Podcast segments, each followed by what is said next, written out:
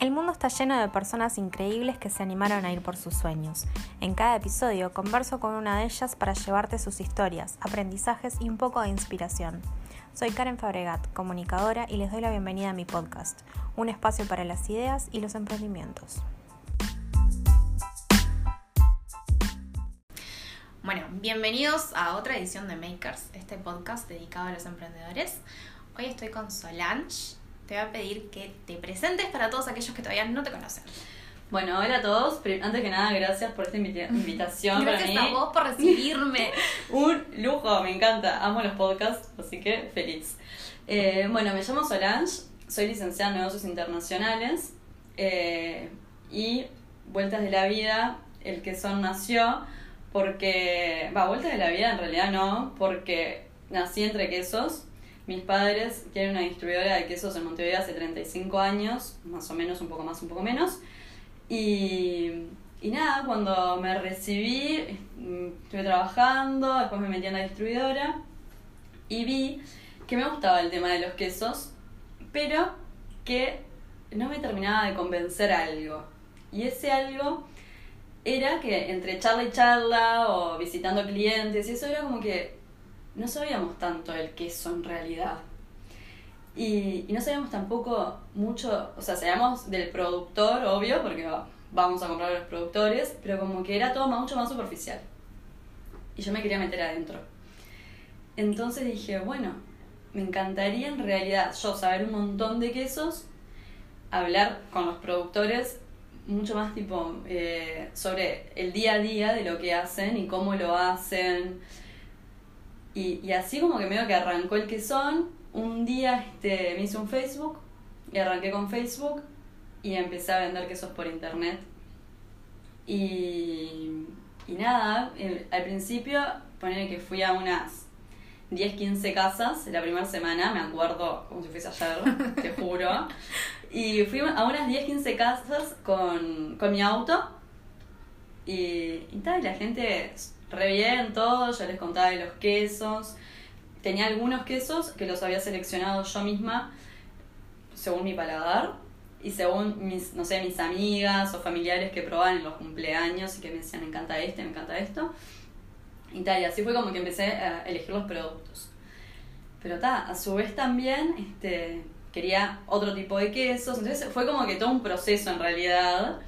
Y, y nada, esa, esa primera semana eh, pasó y el lunes llamé a esos clientes a ver si le habían gustado los quesos, porque era lo que más me interesaba, a ver si yo estaba bien. Y todos copados, y empezaron, claro, empezó como ese boca en boca.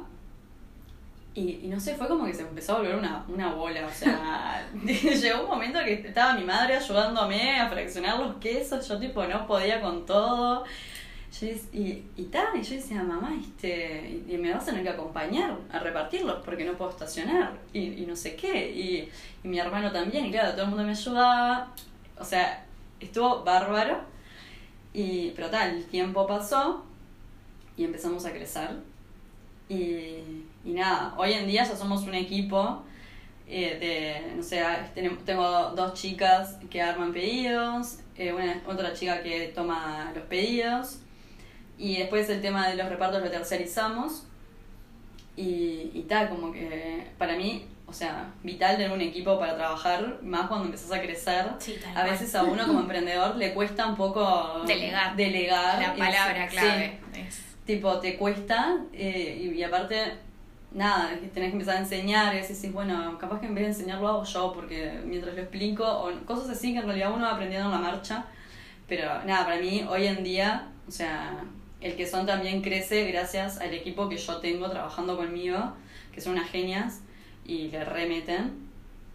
Y yo creo que lo consideran hasta, suyo, o sea, es como que... La importancia de... tener un buen equipo es clave. Sí, clave, totalmente, o sea, súper clave.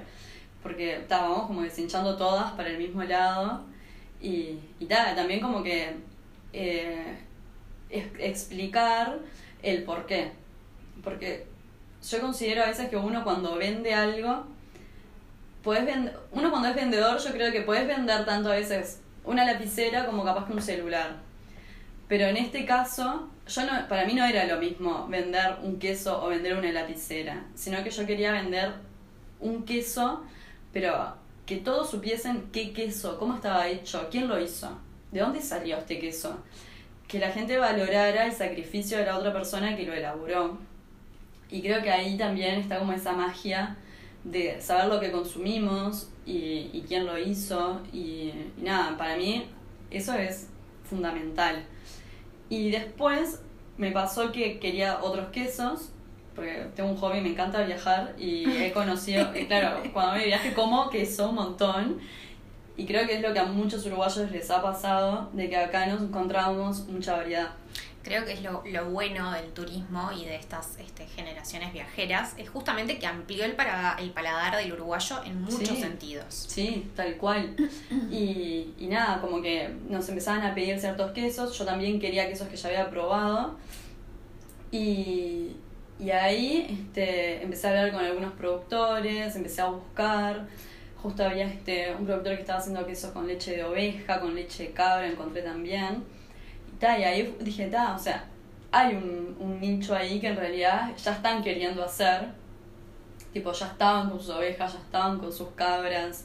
Tipo, sí, empezamos a seguir como, como que sentía que estábamos en sintonía. Yo empezaba a contar mi idea, que, que no estaba tan loca, porque, no sé, mis padres que siempre estuvieron ahí me decían, pa, ¿vos te parece vender quesos con leche de oveja, con leche de cabra? Yo qué sé, no sé. Yo decía, sí, estoy segura que real hay pila gente que me pide, va a estar de más, tipo, la gente le va a gustar. Aparte es cuestión de, de, de acostumbrar el paladar, tipo, de entrenarlo y probar. Y tal, y así fue, tipo, empecé a trabajar con algunos productores y, y a desarrollar algunos productos. Y, y tal, hoy en día tenemos un montón de referencias de quesos diferentes que me encanta, o sea, yo feliz. A mí me encantan todos los quesos, la verdad, pero está, yo qué sé, hay algunos que se destacan más y, está buenísimo tener cosas distintas. Sí, tal cual, es, es un diferencial. Eh, nos contaste brevemente desde los inicios eh, eso, ese bichito de curiosidad de decir, bueno, acá creo que quiero saber más, quiero eh, meterme más, conocer a los productores, saber de dónde vienen esos quesos. Empezaste vos de a poquito con tu auto, contabas después el boca a boca, que es la mejor publicidad, Sí. en la realidad es la mejor publicidad, Sí. te llevó a un crecimiento exponencial. Pero ahora volvamos para atrás y, y empecemos a, a profundizar un poquito, ¿te parece? Dale. ¿Cómo es el proceso de encontrar esos productores? Bueno, algunos ya los tenía, de, eran ya amigos de mis padres y, y ya empecé a trabajar con ellos. Y, y otros, o sea, preguntando, che, mira, estoy buscando tipo alguien que haga queso con leche de oveja, pa, de oveja, sí. Claro, porque aparte cuando yo arranqué, en realidad nadie tenía Instagram. Es más, yo trabajaba con Facebook y no quería meterme en Instagram porque sentía que no. Y mi hermano me decía, Sol, dale, metete en Instagram, metete en Instagram. Yo, no, vale, ¿qué voy a vender? Quesos, aparte también, era como re difícil sacar fotos a los quesos. Era todo como, no sé, era difícil, tipo, yo a veces no los veía lindos en la foto como los estaba viendo. Hicimos una sesión de fotos, de producto, y ahí también empecé a interiorizar con todo ese tema de fotografía de producto. Y, y nada, y ahí este, arranqué con Instagram, porque mi hermana, me, va, mi hermana un día me dijo, che, mirá que el quesón tiene Instagram. Después de insistir y ver que Sí, no sí, sí, dijo, lo hago yo. Exacto. Y dije, está. Ok. Bueno, y ahí tipo dije, vamos a ver cómo piloteo esto. Y tal, y ahí como que arranqué, claro, aparte también tenía que interiorizarme, yo estudié negocios internacionales, o sea, de comunicación y redes no tenía nada. Y ya dije, ta, tengo que subir lo mismo, hablaba con una amiga. Y bueno, en cuanto a los productores, en ese momento nadie tenía redes. Y era re difícil encontrar un productor. O sea, ta, yo tenía la ventaja de mis padres, pero sacar uno de la galera en realidad era re difícil. Y nada, como que el boca a boca también con los productores era, che, ¿sabés que la hija por ley tiene, está haciendo este emprendimiento que está bueno? Porque tipo le está contando a la, a gente de Montevideo el tema de los quesos, ellos están valorando pila nuestro trabajo. Y, y tal, y ahí como que algunos empezaron a contactar conmigo y en realidad la mayoría fue como, ta, me pasaban el teléfono, yo ya llamaba, iba, visitaba, esa es mi parte favorita. No, no, no, ir a visitarlos, que me cuenten lo que hacen y nada, o sea, yo los admiro profundamente a los productores, el laburo que hacen. O sea, es admirable de verdad. Y, y así fue como que de a poquito fuimos armando nuestra cartera de productores. Siempre buscando producción artesanal, ¿verdad? Sí, siempre, eh, claro, esa era otra, que no puede ser industrial porque está encaprichada totalmente, que quería que sea artesanal, leche cruda, que ahí ya es otro mundo. Eh, y, y, claro, y también que cuando iba, que me convenciera, tipo, cómo estaban los animales, qué pasaba, y como todo. Como que a su vez yo también empecé como que a tener tipo ciertos puntos y criterios que la otra persona tenía que cumplir como para poder decirle, sí, ok, voy a vender tus quesos. ¿Cómo te encontraste desde el otro lado, esos productores? ¿Qué, qué, cuál fue su, su recibimiento hacia esos pedidos tuyos, ¿no? De, de tener, bueno, eh, los animales en ciertas condiciones, que sea artesanal, que, que, o sea, ciertos criterios para trabajar con ellos. No, re bien. O sea, acá en Uruguay la verdad es que los que son pequeños productores re cumplen esas cosas. O sea, en cuanto a la sanidad animal y todo eso, no, nunca me pasó de ir a uno y decir, pa, no. O sea, nunca me pasó, por suerte. Eso habla bastante bien de los productores uruguayos. por suerte, nunca me pasó. Pero, nada, por lo general, siempre todo bien. Y, y creo que siempre como estamos en la misma sintonía. Y, si, y a veces empezamos a desarrollar con algunos algún producto que yo quiero, que me tienta. Por, y, y nada, o sea, re bien, como que vamos probando y empezamos, y lo hacemos con leche cruda, querés con leche pasteurizada, porque por ejemplo el queso de cabra a veces cuando es con cruda es muy fuerte. Entonces capaz que a veces algunos digo, bueno, si querés este pasteurizado, aparte también es un tema de las embarazadas, que los médicos les dicen que no se puede comer este quesos con leche cruda, entonces está, a veces tenemos algunos pasteurizados como para que tengan la opción de. Claro. Y, y tal, ahí vamos como que charlándolo, vamos intercambiando y, y ahí vamos. ¿Cuáles son eh, tus criterios a la hora de elegir una cartera de productos? Porque estamos hablando de quesos, ¿no? Sí. O sea, el, el uruguayo está mega acostumbrado al colonia, el Sí. parmesano, el magro, el cuartirolo y se terminó la historia. Y la mozzarella. Sí. La mozzarella común, ¿no? La de barra. No estamos ni siquiera hablando de mozzarella fresca. Ese proceso de, de ir a buscar cosas diferentes y a su vez comunicarlos y enseñar.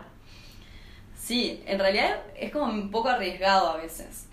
Y he puesto quesos jugados, pero yo creo que ya hace dos años y medio, vamos a hacer tres años que estamos, y la gente es como que nos tiene confianza. Y, y tal, y los quesos jugados que vamos poniendo, la verdad es que siempre tienen buena aceptación. Por lo general no he tenido quesos que los, yo les digo fichaje, que los ingresamos y después digo, pa, no, no funcionó y los tengo que sacar. Por lo general siempre funcionan, algunos más, otros menos, pero ta, casi todos se llevan como sorpresa. O sea, qué bueno que estaba. O nos escriben después, o muchas veces cuando son quesos así nuevos, después los, los llamamos para ver qué tal estaban. Y, o sea, la gente queda fascinada. O me dicen, ¿sabes qué me hizo acordar mucho un queso que probé en tal lado? No sé qué, está espectacular. Y eso me encanta. O sea, me da una felicidad de ser, ta, ¿qué más? Que prueban otra cosa, que no son a veces los clásicos.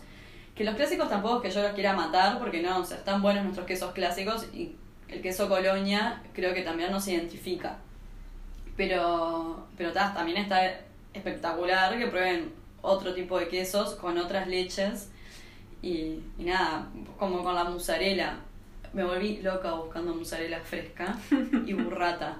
Loca, o sea, nivel que, bueno, yo me fui un año a España y estuve unos meses haciendo un curso y, y me enseñaron a hacer este mozzarella de pasta helada y, y en realidad yo lo sabía hacer pero un momento dije "Ta, ¿qué hago? ¿hago yo la mozzarella y la vendo yo? necesito por favor y tal, al final encontré un productor genio, mega genio que le hace, le, le queda increíble y la, y la convence y de verdad es como estar en Italia. O sea, yo le digo a, a los clientes, tipo, ustedes vayan, o coman y van a, se, se van a sentir en Roma. O sea, van a ver. Es la magia de, de la cocina, que es algo que yo admiro profundamente y que me encanta, me encanta cocinar.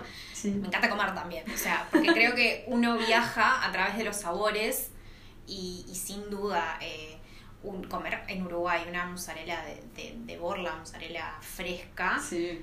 Te transporta a esos otros antepasados, ¿no? Porque nosotros tenemos mucho inmigrante eh, italiano y español. El problema Sí. es que, digo, se fue como rioplatenizando, perdón Sí. la expresión, pero... O sea, sí, sí. No, es que, y mm, también como que fueron, este, mm, no sé, como que nos quedamos ca- capaz que más en esos quesos y, y pero está, ahora yo qué sé, vuelvo a lo mismo, la gente empezó a viajar y empezó a conocer otras cosas y hoy en día el uruguayo pide esas otras cosas. Y creo que está bueno escuchar al consumidor y saber qué es lo que necesita. Mismo con la pandemia pasó que ca- capaz que como no podían salir a comer, nos dimos cuenta que a la gente le encantaba jugar en la cocina y hacerse platos que capaz que no se hacía siempre. Y entonces eso estuvo de más. Por ejemplo, eh, no sé, pasó con la burrata. Que antes la burrata viene, por ejemplo, de medio kilo, vienen tres burratas, eh, es sin conservantes, dura una semana en la heladera. Sin embargo, a la gente le encantó y, y juega y no sabes los platos que nos mandan. O sea, yo me di cuenta, yo a nuestros clientes en le, le decimos los queso fan. Y yo, a nuestros queso fan son tremendos chefs. O sea, yo no puedo creer, ¿no sabes? O sea, los platos que nos mandan, yo no, no puedo creer, no puedo creer. Con la burrata han hecho de todo. Después, sí, después con el mascarpone. Nos mandan tipo unas fotos de unos postres que te morís. O sea, manden, manden a la oficina esos postres, no, no sabes lo que son. Y tal, eso a nosotros nos re enorgullece. O sea, es- está muy bueno, muy bueno. Te escuchaba hablar de que eh, a tus clientes les llaman queso fan y que tenés una comunidad eh, que tiene un montón de gente adentro que te piden cosas y que ustedes tienen la capacidad de, de escucharlos. ¿Cómo es crear esa comunidad? ¿Qué desafíos representó para vos eso? creo que es como trabajo de hormiga. Y a, y a veces es prueba y error. Por ejemplo, las redes tienen sus, sus secretos y todos los días uno aprende de ellos. Y también como que evoluciona todo, o sea, no sé, está TikTok ahora, o como que a poco las cosas van, van cambiando, uno se tiene que adaptar. Como te contaba, a mí me da vergüenza muchas cosas. y por ejemplo ahora este, empecé como que a hablar un poco más en las historias y, o a filmarme, que nunca me filmaba porque de verdad me da mucha vergüenza. Y tal, y a poquito como que me empecé a alargar, pero a su vez me empecé a alargar porque a la gente le gustaba. Y, y cuando lo empecé a hacer, todo el mundo me decía, está de más que hagas esto, que nos muestres, que y el detrás. Y ahí de a poquito es como que uno va generando su comunidad. Por ejemplo, no sé, yo antes era de que había que publicar tres fotos y no sé qué, como súper estructurado. Y creo que está bueno tener una programación. Pero capaz que las redes las, las llevo yo, hoy en día las, lo hago yo, las gráficas me las hace un amigo. Pero nada, como que ahora no estoy tan estructurada y sin embargo sigo teniendo seguidores. Porque a veces soy media nerd con las estadísticas, que me parece que, que todos deberíamos de llevar bien las Sí. estadísticas. Sí, por algo está esa herramienta, ¿no? Sí, o sea, esos análisis están buenos para llevarlos y, y nada, o sea, y nuestros seguidores suma, su, siguen aumentando, nuestros que son fan, pero, pero no, y no es que yo tipo esté subiendo todo el tiempo constantemente. A su vez, considero que a veces este, no es que siempre estemos poniendo eh, tenemos para vender esto, tenemos para vender, vender, vender, vender, que al final uno se aturde de tanto venta, venta, venta, sino que en realidad la idea, que es como volvíamos al principio, es que la gente aprenda de el queso. Entonces al final se vuelve algo interesante porque entras y sabes cómo puedes guardar tus quesos en la heladera, cómo se hizo, qué es la leche, qué propiedades tiene, eh, no sé, un montón de Sí, o información. cómo está hecho el queso X que de repente, por ejemplo, el dambirolo de ustedes, Claro. yo no tenía ni idea que era un dambirolo, Sí, para sí, mí era el dambo y se terminó la historia. Sí, sí, Y sí. resulta que eh, ustedes, además de, de comunicar los quesos y, y de decir cómo se guardan y eso, explican qué es esto, de Claro. dónde salió. Exacto, o sea, ese y también, o sea, no podemos perder de vista que estamos vendiendo un queso por internet y que por lo general a uno le gusta también probar. Y, y ahí también está como eso de cierta, yo tengo esto y en realidad tengo que contar, tengo que transmitir mediante esa foto y esto, el sabor eh, parecido a qué es, que a veces tenemos quesos que no son parecidos a ningún queso y es súper difícil, te juro, súper difícil, pero tal, eh, es nuestro trabajo intentar por lo menos transmitirlo lo mejor posible. Y, creo que vamos por buen camino y, y así es como que de a poquito se fue formando esa comunidad de queso fan. También hemos hecho este talleres y catas de quesos que la gente se ha copado, salado con esas cosas, les, les re gusta. Y para nosotros también es súper motivador, porque eso significa que hay un montón de personas que de verdad les interesa el producto. Y, y eso es lo que a nosotros nos da como esa energía de seguir tipo creando cosas nuevas, innovando. Eh, ahora en octubre arrancábamos con, con, el, con el ciclo de catas y tal, como que de a poquito vamos haciendo cosas que por más que a mí a veces me da vergüenza, los míos hay que enfrentarlos, así que... Sí, sí, tal cual.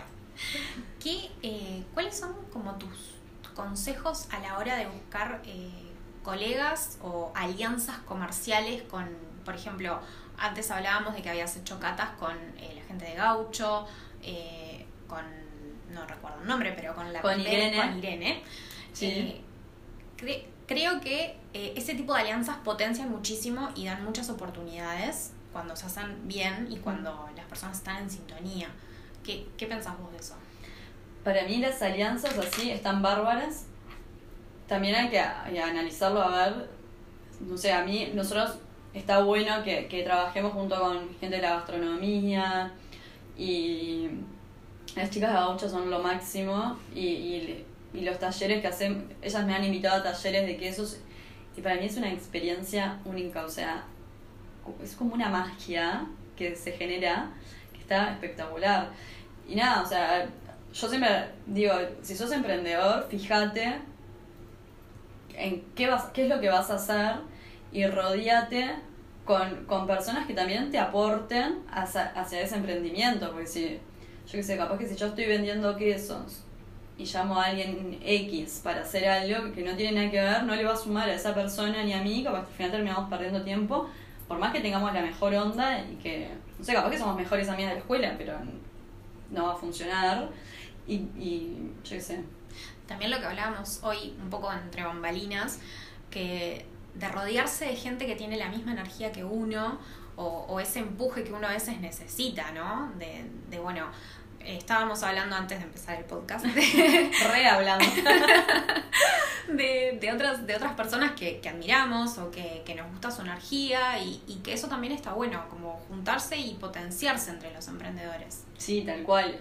Mismo a veces no tiene por qué ser, yo yo sigo muchas personas que a veces son, eh, no sé, como te comentaba, cómo gestionar el tiempo. No tiene nada que ver con el queso en realidad, pero, eh, en pero sí me va a sumar a mi empresa, al emprendimiento, a mi proyecto, a lo que estoy haciendo. Como que también a veces, yo en un principio estaba súper nerd, pero re nerd con los quesos, o sea, sigo estando, pero está como que ahora también intento, este, no sé, estudiar un poco más capaz que de marketing, como que empezar a estudiar también otras cosas, que todo suma, y a veces no es solamente tipo el queso, pero sí, o sea, cuando yo arranqué con esto estaba, bueno, ahí tienes todos los libros que- y tengo más. Estaba mirando ahí cuando llegué. O sea, no, estaba tipo obsesionada totalmente, tipo libros, todo, empecé a buscar cursos, no encontraba ningún curso de nada, no encontraba ningún taller de nada. De a poco justo este empezaron a salir algunos, por ejemplo con David Asher, que es un quesero canadiense, y, y tal, y ahí arranqué con... ¿Es canadiense? Sí, es de Canadá, sí. Me quedé, la- me quedé con la duda, dije, "Mm, no, pero sí. Y ta, hice un taller con él, después se me dio la oportunidad de ir a España, que estuvo buenísimo, aprendí un montón.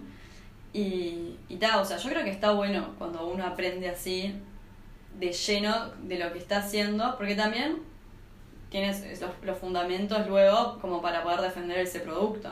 Sí, es básico, ¿no? Eh, uno tiene que conocer lo que, lo que, lo que le ofrece a los demás. Sí. Y qué importante esto que decís de que hay que invertir también en uno, no solo en, en por ejemplo, en, en el caso tuyo, en aprender más de ciertos quesos, sino en lo que yo llamo la, la foto completa, porque Sí. a veces pasa que los emprendedores tienen que saber un poquito de todo, eh, de comunicación, de marketing, de, bueno, comunicación y marketing están las redes adentro, pero de administración, de manejo de proveedores. Me acuerdo que en el podcast pasado hablábamos con Vero Leighton y ella me decía, eh, de los grandes desafíos que ella tuvo que aprender es a manejar un equipo de trabajo. Porque acá viene lo otro de lo que te quería preguntar y que vos un poco lo hablabas. A medida que uno va creciendo, parte de ese crecimiento es poder delegar. Sí. Y para delegar uno tiene que formar un equipo de personas en las que confía, eh, entrenarlos y ser un líder. ¿Cómo fue para vos ese proceso? Y al principio es difícil porque como que no al final no sabes tipo eh, está le explico esto no mejor le explico lo otro claro a ver yo en la facultad no tuve una materia que me dijera cómo ser líder o no sé son cosas que uno va a aprender en la práctica que te va dando la cabeza contra la pared y después si está por suerte muchas cosas se pueden volver para atrás y si está ahora lo hago así o asá yo con, con el equipo empecé como de a poco. Primero entró una chica, después con la pandemia todo se empezó a revolucionar y dije, o sea, necesito de verdad un equipo. Y, y tal, como que, no sé si justo yo ligué, pero, o sea, el equipo que tengo para mí es espectacular, son lo máximo y, y nada, o sea, funcionamos bárbara y les interesa. No es que bien, o sea, les interesa, tipo, me preguntan o yo les cuento, che, Sol, mirá este queso que entró, no sé qué, este, y este cuál era, y con esto qué se puede hacer, o, o hacemos cata acá, o se llevan y prueban, por ejemplo, dos de las chicas son venezolanas, y pila de gente me estuvo pidiendo queso venezolano, entonces ahora entró un llanero.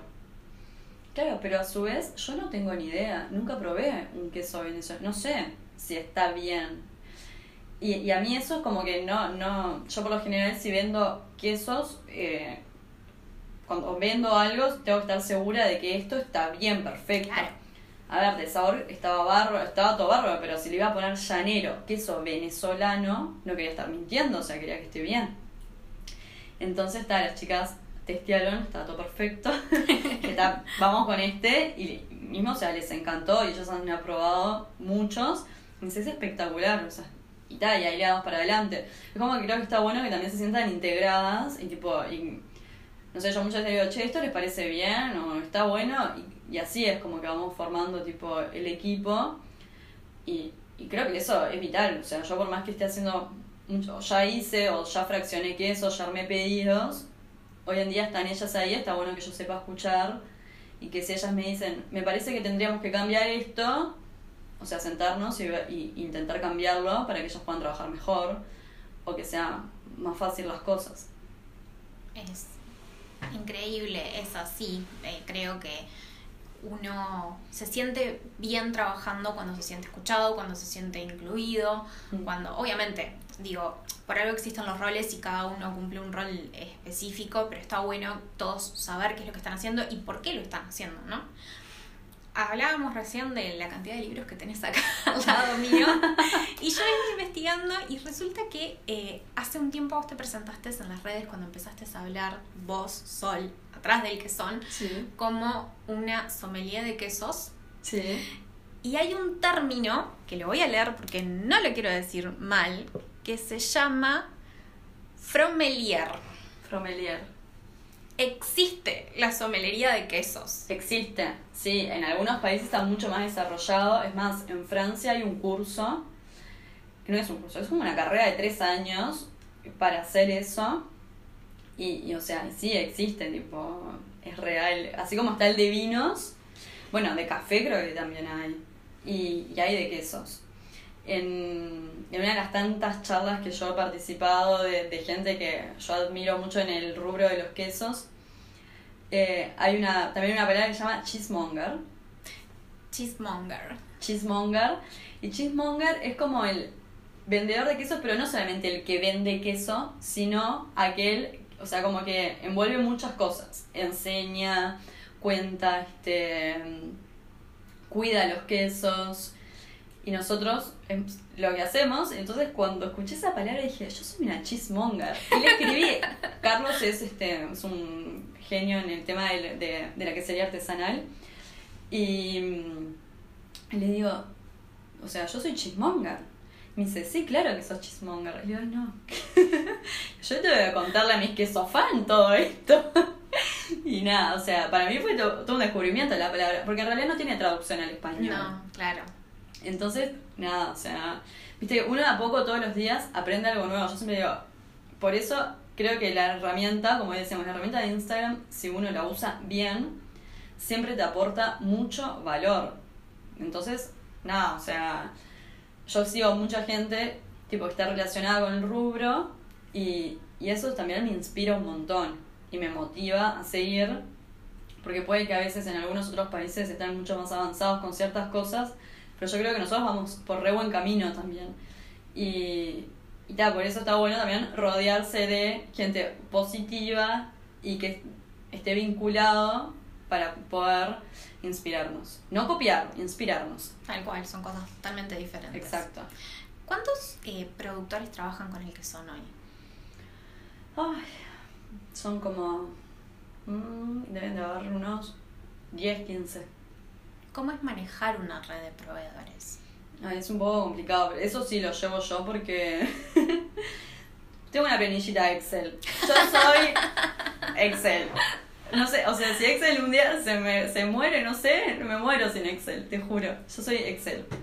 Todo Excel. Tengo todo por ahí. Ya, también es como que lo tengo también todo en mi cabeza, ¿no? O sea, ya sé que tal día tengo que pasar el pedido a tal, que tiene tal y tal producto, o sea, te lo tengo todo en la mente también. Y el salir a descubrir nuevos proveedores. Eso me encanta. Me encanta. Es acotado, igual es, es chico Uruguay, o sea, no tenemos como para recorrer muchísimo, pero hoy en día, de a poco, hay mucha, mucha gente joven también que se está animando a poner tambos. Y eso está buenísimo. Y, ta, por ejemplo, este, hay un chico ahora que estaba haciendo unos quesos que nos contactó si se los podíamos este, distribuir. Está feliz con nosotros, nosotros con él, o sea, no puede creer cómo se venden. Y la gente, bueno, el queso de él, el fin de semana, viene todo envuelto. Y viene con un envoltorio re lindo. Yo no lo quería desarmar. Entonces, claro, cuando estábamos en Camino Verde, que nos pueden pasar a visitar por ahí, Sarandí 326. este, y claro, estaba envuelto y todo, y todo el mundo está con mucha intriga. Entonces, dijo, es un queso sorpresa. Es así, así, pero no- yo no te lo puedo mostrar. Porque no lo voy a desarmar. Es sorpresa. La gente se lo llevaba. Pero claro, se lo llevaba porque ya han consumido Y está la confianza. y está la confianza. Y la confianza es súper importante en todas las relaciones, pero con el cliente es básico a veces. Yo tengo un par de números mientras vos eh, hidratás porque estamos hablando, es impresionante, que me llaman la atención porque hablábamos de que el Uruguay es chico y sin embargo eh, Uruguay consume 230 litros de leche per cápita, que es Mm. más del doble del consumo mundial promedio. Un montón. Eh, somos el séptimo país exportador de leche. Y el 30% de la leche que se produce es de consumo interno. O sea, estamos hablando de números de leche, pero el queso viene de ahí. Sí, derivado lácteo, directo. El 27% de los productores lecheros, que son 3.300, que ahí nos damos cuenta que es poquito, eh, son producción artesanal. Es poco, pero a veces mucho. Sí, hay una cosa con el tema artesanal en Uruguay.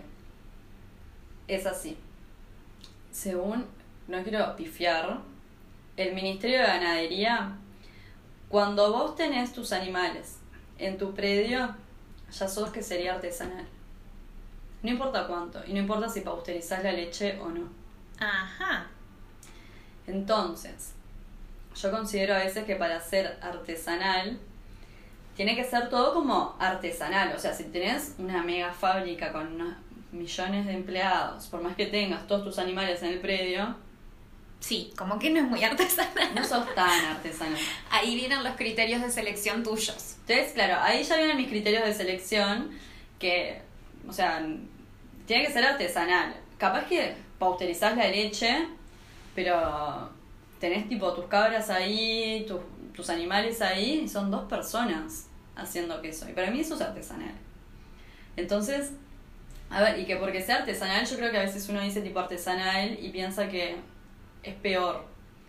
Y no, o sea, lo artesanal es mucho mejor, a mi criterio, obviamente es todo súper discutible, pero para mí es muchísimo mejor a veces. Entonces, ahí hay que tener a veces un poco de cuidado cuando, cuando uno dice, es artesanal y es tipo, no está tan bueno. Pero no, o sea, el artesanal uno lo tiene que valorar. Mismo en, pongo el ejemplo de España porque fue donde estuve. En España los quesos artesanales son muchísimo más caros que un queso industrial, pero muchísimo más caro. No sé, capaz que conseguís, no sé, un queso manchego, una cuña de queso, poner, no sé, 250 gramos a 2 euros en un supermercado. Olvídate, o sea, un queso artesanal no te sale eso. Pero ni ahí, o sea, muchísimo más caro. Y, y nada, yo creo que es por eso también que uno intenta como que valorizar el trabajo de lo artesanal de verdad, de lo artesanal de que hay una persona que se levanta todos los días a las 4 de la mañana a ordeñar, hace el queso directo, se tiene que levantar temprano a dar vuelta a los quesos, que a veces tipo tenés que dar vuelta a un montón de hormas que pesan 7 u 8 kilos y son, no sé, 60 hormas para dar vuelta, es un laburazo. Es madrugada, hace frío, no importa si hace un montón de frío, un montón de... Ellos lo van a hacer igual el domingo domingo. No importa, pase lo que pase, o sea, es espectacular. Nosotros capaz que, no sé, un día te sentís más o menos y no tenés ganas de ir a trabajar y capaz... No, ellos no. Llamás y decís, me siento mal, no puedo. No. Ta, no, ellos no, o sea, ellos van, lo hacen, tipo... Es tremendo el laburo. Sí, sin duda. Tremendo el laburo. Sí. Algo que a veces nos olvidamos porque estamos muy acostumbrados a comprar en el supermercado y comprar siempre lo mismo es que el queso es un producto de la tierra. Por ende, es estacional. Exacto. O sea, no siempre tenemos acceso a los mismos quesos y, y está bien, porque en verano consumimos unas cierto tipo de comida y en invierno consumimos cierto tipo de otra. ¿Cómo maneja eso el quesón? Y, eh, y lo, explicamos mucho, intentamos explicarlo mucho de que el queso de oveja es en cierto tiempo. Ahora empezamos con ya temporada de oveja, de cabra, ya empieza, empieza a haber queso. Pero hace dos o tres meses atrás no, porque eran época de apariciones, entonces no había leche. Eh, trabajamos con productores que respetan mucho el ciclo, que no le sacan sus hijos a los animales.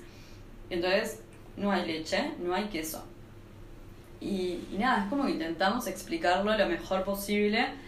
Porque claro, algunos te dicen, ¿por qué vos no tenés y yo voy al súper y hay queso? Está, bueno, yo no tengo porque mi queso es artesanal, así como a veces vienen muy poquitas hormas y se terminan. Y, y, y se terminaron. Lo que pasa que son es una producción chica las que trabajamos. Y, y, ta, y con el queso, el queso es de temporada. Y por ejemplo, el queso de cabra en verano está tremendo. Ya de por sí es fresco. Los animales este, comen, este, no sé, pasto con flores, o sea, otro tipo de pasto. Entonces también el queso ya empieza como a estar un poco más con ese sabor tipo a flor. ¿no? Es, es, diferente, se siente distinto. El queso cuando es artesanal, ¿no? Porque Claro. si pausterizás, pasteurizaste todo, mataste todo lo bueno y lo malo, chao. ¿Te parece explicamos un poco la diferencia entre un queso con leche pasteurizada y un, queso con leche cruda? Sí. Toma agua tranquila, dejemos que se hidrate, pobre. Es así, el queso con leche cruda no se pasteuriza, eh, perdón, la leche cruda es la leche no pasteurizada, tal cual sale del animal, se hace queso. ¿Y cuál es la ventaja de eso? La ventaja de eso es que tiene todas sus bacterias a flor de piel más, o sea, está todo vivo y cuando el animal está en buenas condiciones, tiene una buena sanidad, no hay problema, no pasa nada, no hay patógenos y no, o sea, no, no, no le va a pasar nada a nadie que lo consuma.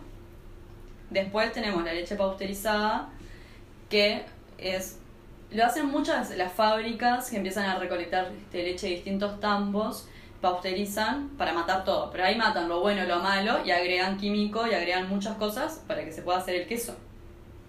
Hasta le agregan calcio. Por ejemplo, el otro día tuve una, un, taller de quesos que contaba un ternero si llega a comer, a tomar una leche de caja pausterizada, no la va a digerir. La va, o sea, cuando haga popó, va a ser todo líquido. Le va a dar diarrea. Porque no está acostumbrado. Porque va a ser como si fuese agua. Y no le va a caer tan bien. Sin embargo, cuando toma directo de la madre, ya hace, otra, hace la digestión. Es diferente, es más, hace queso en su estómago. Entonces, este, de ahí es la diferencia entre lo que es leche cruda y leche pausterizada. A ver, yo soy súper fan de la leche cruda porque no, no usas tantos conservantes, no tienes que agregarle calcio, no le agregas un montón de cosas. Que se puede hacer leche, o sea, quesos con esa leche y es excelente, muy bueno. O sea, es más, tiene otra textura, otros aromas. Es espectacular. Otro sabor. Y otro sabor. Con leche pasteurizada, lo, como te decía, hay que agregarle cosas y, y es diferente, va a ser otro tipo de queso. Vas a poder, si haces el mismo queso con el mismo procedimiento, vas a tener quesos diferentes porque está la leche diferente. Punto. Ahí está la, la gran diferencia. Ahí está la diferencia. Hoy hablábamos de cómo los fan se animan y confían en probar cosas diferentes porque conocen la calidad, porque saben de antemano que hacen una elección, que las cosas que llegan acá son realmente buenas. ¿Cuánto juega la tabla del mes en que se animen a probar? Muchísimo. ¿Cómo surgió esa idea de la tabla del mes? Y en realidad surgió porque, nada, habían quesos que capaz que la gente no se, no se animaba a probar tanto y se estancaban. Cuando yo genero mucho compromiso con los productores. Y, y nada, o sea, si me van a traer X cantidad de queso, y lo, y lo proyectamos, o sea, yo lo quiero vender porque, nada, es su trabajo también. Y no les quiero fallar. Entonces, me pasó un momento que se me había trancado un queso que estaba espectacular. Yo decía, no, no sale y no sale. Y no me acuerdo cuál era. No me acuerdo cuál era. Lo pusimos en la tabla, voló. Les encantó. Y ahí dije, te voy a crear las tablas estas, que son como a veces ni siquiera ni siquiera es que sea una oferta, porque si los compras capaz que por separado te sale más o menos lo mismo. La idea es que te animes a probar distintos tipos de queso, porque si agarras la lista, a veces son un montón aparte, y decís, está, ¿por dónde empiezo? ¿Cuál, cualquiera, no entiendo nada, o cosas así. Y, está con la tabla es como que vamos poniendo tipo un queso diferente y ahí empiezan a, a probar y está de más. La gente se lleva tipo tremendas sorpresas. Y, y, y después ellas se vuelven fan de algún queso. Hay muchos quesos que, que después se siguieron súper vendiendo gracias a la tabla del mes. Porque los probaron y ya, ya quedaron. Se volvieron locos y ya quedaron fan del queso ese. Es como una selección personalizada de quesos. Sí, sí, sí. ¿no? Y eh, lo que estuvo bueno, ahora, ahora va a estar, van a estar mejores todavía porque empiezan a ver leche de cabra, leche de oveja, entonces empezamos a tener otro tipo de quesos un poquito más jugados. Y, pero está, está de más en realidad, porque la gente y se reaniman y después están, ya estoy esperando la tabla del próximo mes, ya estoy esperando la tabla, esta tabla me encantó y nos sorprende un montón. Por ejemplo, tenemos clientes que son de cada 15 días, pero tenemos clientes que son de todas las semanas y consumen un montón de queso. Un montón de queso. Es espectacular. Nuestros queso fans son lo más. bueno, pero si no hubiese un buen producto detrás, seguramente eso no pasaría. Así que parte del crédito se lo llevan todos ustedes. ¿Querés? No. ok. Em, ¿Qué es para vos eh, hoy en día emprender? Vos venís de otra, de, estudiaste relaciones internacionales y en ese momento te visualizaste siendo una cosa y hoy en día sos algo diferente a lo que te visualizaste. En ese camino de, personal, ¿cómo fue? ¿Cómo lo procesaste y qué, qué enseñanzas te dejó? Un montón, porque claro, en realidad uno cuando empieza a trabajar, o sea, cuando estás en la facultad y empiezas a trabajar y con tus primeros trabajos, te proyectás tipo, a veces encontrarse una empresa y "Ta, yo acá me quedo para siempre. Y sin querer las cosas se van dando de otra manera. Y yo creo que el que son nació también sin querer. Y, y nada, o sea, empezamos a hacer todo... ¿Cómo explicarlo? Me dejó un montón de enseñanzas. Porque uno día a día aprende. Pero tampoco fue algo que lo, lo planifiqué, que dije en la facultad, bueno, yo voy a ser emprendedora, voy a hacer esto. No, o sea, se fue dando. Y a veces yo digo, al final esto en vez de emprendimiento es una empresa, porque ahora qué hago, o sea, ya tengo un equipo, es una responsabilidad porque me muero si lo llevo a dejar sin trabajo, no sé, o sea, un montón de cosas se te empiezan a pasar por la cabeza. Y, y eso es- está salado. También, eh, hoy en día está internet y tenés un mo- montón de herramientas que están buenas saberlas usar para aprender, anotarte tipo a cursitos, como decíamos hoy, tipo invertir en uno, como para ser mejor día a día y, y ofrecer lo mejor de, de, de uno. Sí, es súper mega importante eso. Estar como consciente de que no es, ya no sos solo vos, no sos solo Solange. Hay un equipo atrás, hay, y atrás de ese equipo hay productores y adelante de todo eso hay personas, clientes que se animaron y que de pronto están esperando cosas nuevas y que tienen expectativas. Sí. No, y aparte siempre, es, no sé, los lunes, ¿qué hay de nuevo hoy? Nosotros tenemos este, una lista de mensajes de difusión y vamos mandando cosas, y, pero la gente ya está esperando a ver qué es lo que hay nuevo, qué vamos a sacar nuevo. Yo me encanta tipo revisar, todas las mañanas controlamos todos los pedidos que van a salir, y me encanta cuando estoy controlando los pedidos, porque hay, hay pedidos que, o sea, nadie lleva a Colonia, o sea, los típicos, los, clas- los clásicos son tipo pedidos que son todos quesos jugados. Y yo digo, ¿qué más? O sea, qué bueno que se animen. Y mismo así me dice, tenemos clientes que de verdad, o sea, solamente llevan tipo esos quesos y los compran todas las semanas. O por ejemplo, ahora sacamos un rulo de cabra fresco que es jugado para el consumidor uruguayo, es jugado.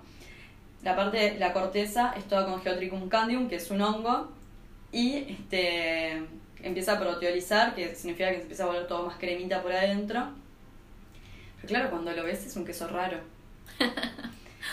y, y el fin de semana lo pusimos en Camino Verde y el viernes se lo llevó un montón de gente. Y el sábado de mañana, no sé, una cantidad de clientes que habían venido el día anterior, vinieron de vuelta por el mismo queso. Y dicen, lo puse el, viernes de noche en la picada, voló. Vengo a buscar dos más. Y así. Y, y tal, para nosotros es un honor en realidad, es un orgullo. Yo, cuando pasa eso, llamo al productor y le digo, no sabes lo que pasó. Los productores quedan re felices. Claro. Y eso está de más, porque yo sé que a veces capaz que tienen otro, capaz que otro cliente y no, y no tienen ese ida y vuelta.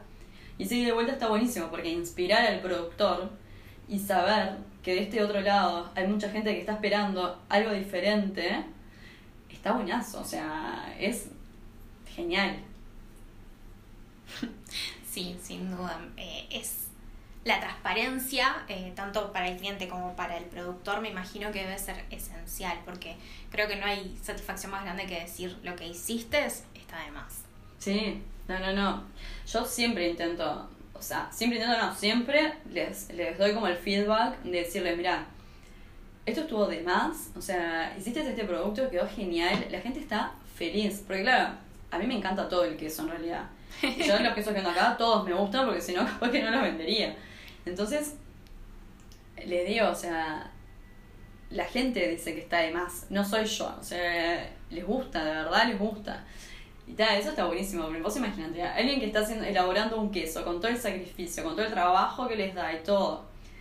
Es, es espectacular que a la otra persona le guste. Entonces, nada, siempre intentamos tener ese ida y vuelta para que todos estemos alineados e inspirados, porque de verdad, nuestros quesos fan son los que nos, los que nos motivan.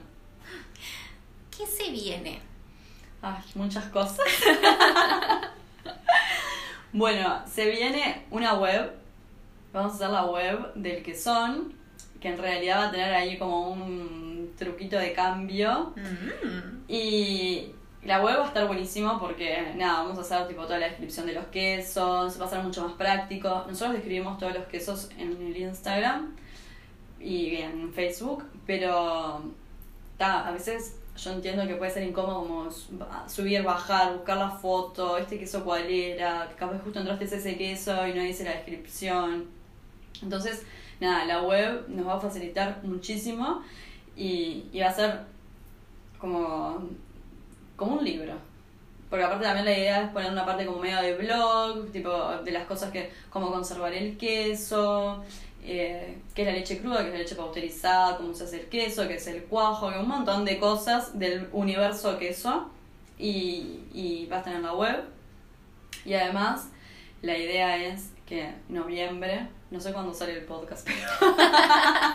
en unos días.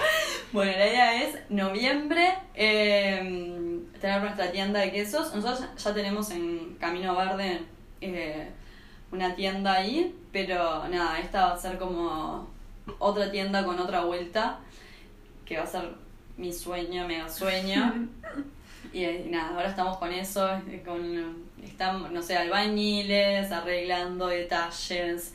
Y yo creo que va a estar genial. O sea, la, la idea es, em, obviamente, full queso, pero a su vez también tener este los maridajes. Ya el si vas a fusionar el queso este con lo otro, no sé, tal queso con tal mermelada, ya vas a tener la mermelada. Como que esa es la idea. Capaz que quedarte ahí a tomarte un vinito y no sé, vamos a ver. ¿Sabes qué? Me estabas contando eso y yo me estaba acordando de que preguntaron cuáles eran las bodegas uruguayas que más nos gustaban hace unos días a las redes. Me acuerdo clarito porque yo fui una de las que entró a mandar. Sí, sí, es que nosotros, yo la verdad, escucho lo que haga lo hago lo que quieran, los que son fan. O sea, si les gusta, o sea, siempre intento buscar y pregunto y escucho, porque de verdad existimos gracias a ellos, o sea, gracias a ustedes, de que nos siempre están ahí atrás, eh, no sé, ayudándonos, diciéndole, che, esto estuvo mal, esto estuvo bien, esto lo hacen así, yo lo haría así, que nos dan pila de devoluciones, yo las anoto, tengo un cuaderno que anoto cosas, y que a veces los viernes me siento y digo, bueno, cosas a mejorar, cosas que estuvieron bien. Y nada, por eso muchas veces hago esas preguntas, que está bueno como para guiarnos. Porque yo capaz que puedo saber un montón de queso, pero capaz que no sé tanto de vinos. Y digo, ta, a ver, ¿qué es lo que les gusta? ¿Qué les gusta a los quesos fan? ¿Qué vinos toman? ¿Qué, ¿Qué tienen ganas? Obviamente que también, tipo, tengo pautas como para hacerlo, porque no, no puedo poner un millón de vinos, ni no puedo cumplir los deseos de todo el mundo, pero está bueno o sea, con las estadísticas que me dio eso, yo ya más o menos ya sé. Entonces, viste, a veces me da nerd con el ex o las estadísticas. bueno, es la forma que encontrás para poder hacerle caso a, escuchar a los que son fan y, llevar adelante todo esto que es enorme porque está genial, porque tienen un, un diferencial, ¿no? Porque yo me acordaba, cuando yo era chica, eh, tengo como, como un recuerdo muy claro de ir a la feria con mis abuelos los domingos. Mi abuelo siempre compraba queso en la feria. Hmm. Pero no es lo mismo. No es lo mismo porque ustedes cuentan de dónde vienen, son quesos diferentes, que de pronto son mucho más gourmet que, el queso que conseguimos en los productores de la feria, que por ahí es artesanal o por ahí es, bueno, no tan industrial. Eh, pero este tiene otra, otra vuelta. Eh, el quesón tiene una cercanía, una transparencia y, es como un lugar en el que uno aprende y no se lleva solo un queso rico, se lleva una experiencia. Exacto, es que esa es la idea, que se lleven una experiencia y que después, cuando compraron los quesos y les contamos, se junten con sus amigos, hagan la tabla con los quesos y les cuenten y les digan, mira, este queso tal y tal cosa, este queso tal y tal otra, este, y nada, o sea, como hacer un banquete bien hecho y decir, mira, esto no lo vamos a poner con salamín, lo vamos a poner con mermelada de naranjas. Y, y, y, divertirte, o sea, yo al menos cuando a mí me encanta comer y nada, cuando yo hago cosas tipo una mesa con los quesos, obviamente que siempre me dicen, a ver, contanos. Pero creo que es re entretenido porque por algo me lo preguntan, por algo me preguntan, a ver, contanos. Y empiezo, mira, el azul está con, va con esta mermelada que está acá y este va con esta Entonces no está tan mal, porque yo me acuerdo que la primera vez que compré quesos, que armamos la tabla porque iba gente a casa, Yo emparejé el queso azul con las frutillas, que me acuerdo que justo hubo un brote de frutillas y yo estaba feliz de la vida. y pila de gente me decía, estás loca, ¿qué haces comiendo queso azul con frutillas? Y yo les decía, pruébenlo, Claro. pruébenlo. Es cuestión de probar. Eh, Y con el queso con frutas va bárbaro. y Queda buenísimo. Una fondue con manzana. Queda buenísimo. O sea, con zanahorias. No solamente con pan. Que con pan está de más y aparte es el original. Pero probar y jugar con los sabores también es interesante. Yo que sé, a veces. Yo con las mermeladas me encanta. A mí el queso con mermelada me encanta, te juro. No sé, me encanta. Bueno, yo estoy esperando que terminemos acá para ir por mis quesos. Sí, sí, sí, sí, sí. Porque eh, Todo el tour. Sí, no, eh, hace como dos semanas que quiero mi queso y no puedo. Ay, y estoy sí. pensando en preguntarte, porque tengo una vecina hermosa que tiene un jardín eh, frutal y me pasó quinotos. Y yo hice marmila, mer- mermelada, mermelada de quinotos y estoy pensando Qué con qué queso lo voy a comer. Bueno, con azul queda bárbaro o con cabra. Los dos me encantan. Ah, con cabra. Tenemos unos de cabra, ahora te voy a mostrar. Te morís. No, no, no, no. Divino. Sol, hablamos pila de todo el proceso del quesón, del crecimiento, de la importancia de comunicar, de escuchar las dos patas. Hablaste que sos muy nerd de tener todo en Instagram, en, en Excel, perdón, y quiero preguntarte cuáles son las herramientas que para vos son esenciales, tipo aplicaciones que no podrías vivir sin ellas para manejar eh, el quesón. Bueno, Excel. Después uso mucho el, el Google Calendar. Google Calendar. Lo uso un montón. Eh, estoy aprendiendo a usar Trello, que me lo recomendaron, que es para ir poniendo este como las tareas. y porque me pasa que a veces tengo muchísimo trabajo y necesito hacer foco en lo que estoy haciendo. Por eso, viste, te mostré una computadora que un cartel que dice foco. Bueno, pero necesito hacer foco para poder cumplir con todo lo que tengo que hacer. Y esas dos como que las reuso. Ta, después obviamente el mail, Instagram, Facebook lo retengo. Y esas como son las mis top allá. los reuso. Yo podría seguir horas hablando porque me encanta la comida, me encanta comer. El queso eh, me, me fascina, es de mis cosas favoritas. Me encanta hablar con gente que tiene tanta pasión por lo que hace como vos, eh, que se te nota, que te sale por todos lados. Yo siempre digo lo mismo. A mí me encanta mirar a los emprendedores a la cara porque cuando hablan de lo que les gusta, se le ilumina todo. O sea, eh, se les iluminan los ojos, la sonrisa, es como que transmiten esa pasión y está genial. Te voy a pedir que le des un consejo a alguien que nos está escuchando y que de repente tiene ganas de tirarse al agua por esa idea que le está dando vuelta y no sabe por dónde arrancar o si animarse o no. Primero que nada, que el miedo no los paralice. Segundo, que no, no busquen la perfección de las cosas, porque yo creo que lo perfecto no existe. Está bueno tirarse al agua. Y si luego algo que no nos gusta, bueno, se arregla, no pasa nada, pero lo bueno es probar y hacerlo. Ser auténticos es súper importante y ponerle mucho amor y pasión a lo que hacemos. Y otro consejo que tengo es volverte un nerd de lo que estás haciendo. No sé, busca información, cursos, lee libros, todo lo que esté a tu alcance para saber mucho, mucho, mucho sobre eso que estás haciendo, sobre ese producto que estás vendiendo. Esos son mis consejos para los emprendedores.